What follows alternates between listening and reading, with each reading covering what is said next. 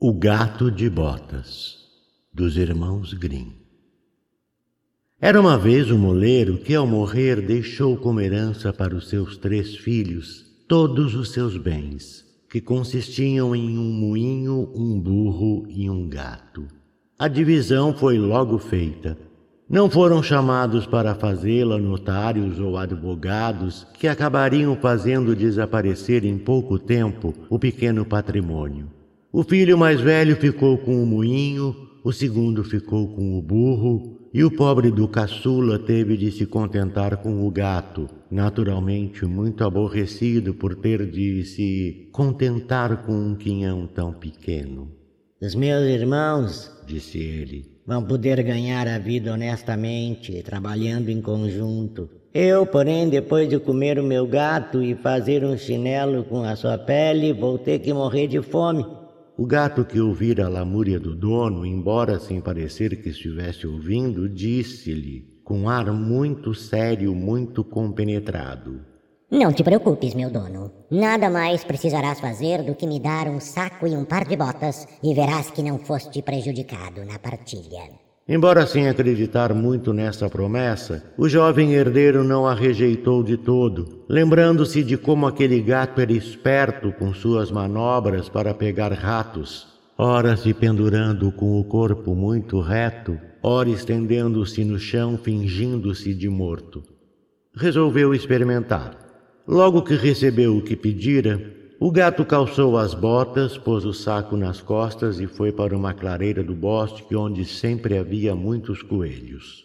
Lá chegando, deitou-se, fingindo que estava morto, e havendo antes deixado o saco aberto ao seu lado, tendo dentro muito farelo e muitas cenouras.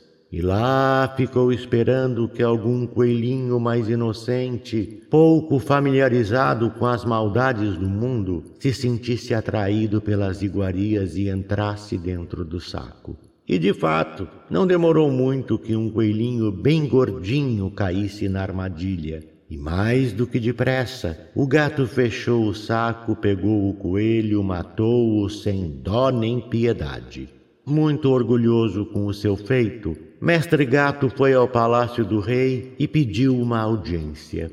Conduzido aos aposentos reais, fez uma profunda reverência ao rei. Majestade, disse, aqui está um coelho selvagem que meu senhor, o Marquês de Carabás, um nome que ele inventou na hora, me ordenou que oferecesse respeitosamente como homenagem a Vossa Majestade. Dize ao teu senhor que agradeço e que fiquei muito satisfeito com o presente, disse o rei.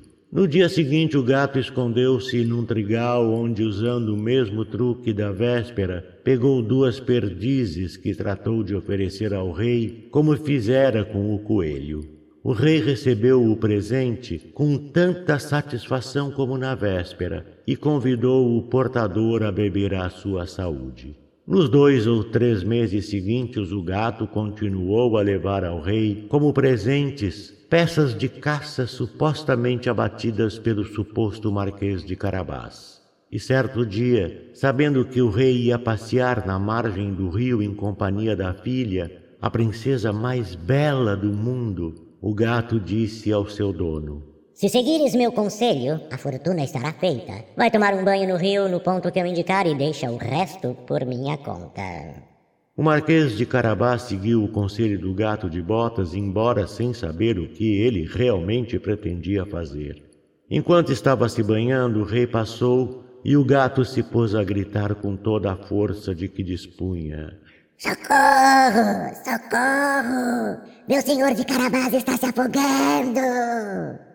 Ouvindo os gritos, o rei olhou pela janela e, reconhecendo o gato, que já tantas vezes lhe oferecera peças de caça, mandou a carruagem parar e ordenou aos homens de sua escolta que fossem imediatamente socorrer o Marquês de Carabás.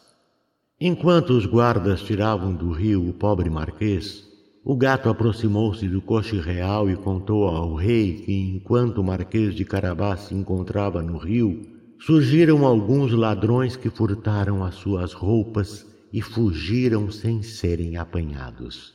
Na verdade, o próprio gato de botas escondera a roupa do seu dono no meio de umas pedras. O rei imediatamente mandou um dos seus homens ao palácio a fim de buscar as melhores roupas para o senhor Marquês de Carabás.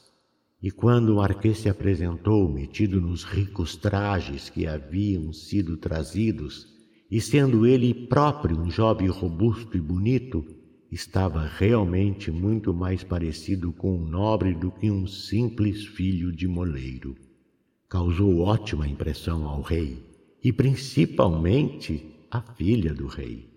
E, na verdade, bastou o jovem marquês dirigir-lhe um ou dois olhares muito respeitosos, mas também bastante ternos, para que a princesa ficasse loucamente apaixonada por ele. O rei fez questão que ele entrasse no coche e os acompanhasse no passeio. O gato de botas, satisfeitíssimo, vendo que os seus planos estavam sendo coroados de pleno êxito, saiu correndo a toda velocidade na frente do coche e, vendo mais adiante um grupo de camponeses ceifando um trigal, gritou-lhes: Se não disserdes ao rei que todas essas terras pertencem ao Marquês de Carabás, Sereis todos despedaçados, transformados em carne picadinha. Ao passar por ali, o rei não deixou de perguntar aos ceifeiros quem era o dono daquelas terras. Oh, senhor, pertencem ao senhor Marquês de Carabás. Ao Marquês de Carabás. Ao Marquês de Carabás. Ao Marquês de Carabás. Responderam todos em uníssono, pois o gato de botas os amedrontara. E assim foi o gato sempre correndo à frente do coche e sempre obrigando os ceifeiros que encontrava a dizer ao rei que a terra pertencia ao Marquês de Carabás. O rei ficou admiradíssimo diante da grande riqueza do Marquês. Sempre bem antes do coche, o gato de botas afinal chegou a um castelo cujo proprietário era um poderoso feiticeiro. O feiticeiro mais rico que já existira pois todas as terras que o rei atravessara antes lhe pertenciam. O gato teve o cuidado de indagar quem era o feiticeiro e qual eram os seus poderes. Depois pediu permissão para vê-lo e, sendo admitido, disse-lhe que não poderia, tendo passado à frente do seu castelo, de apresentar-lhe os seus respeitos.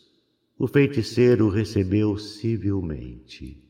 Informaram-me, disse o gato, que sois capaz de vos transformar em qualquer espécie de animal, como por exemplo um leão ou um elefante.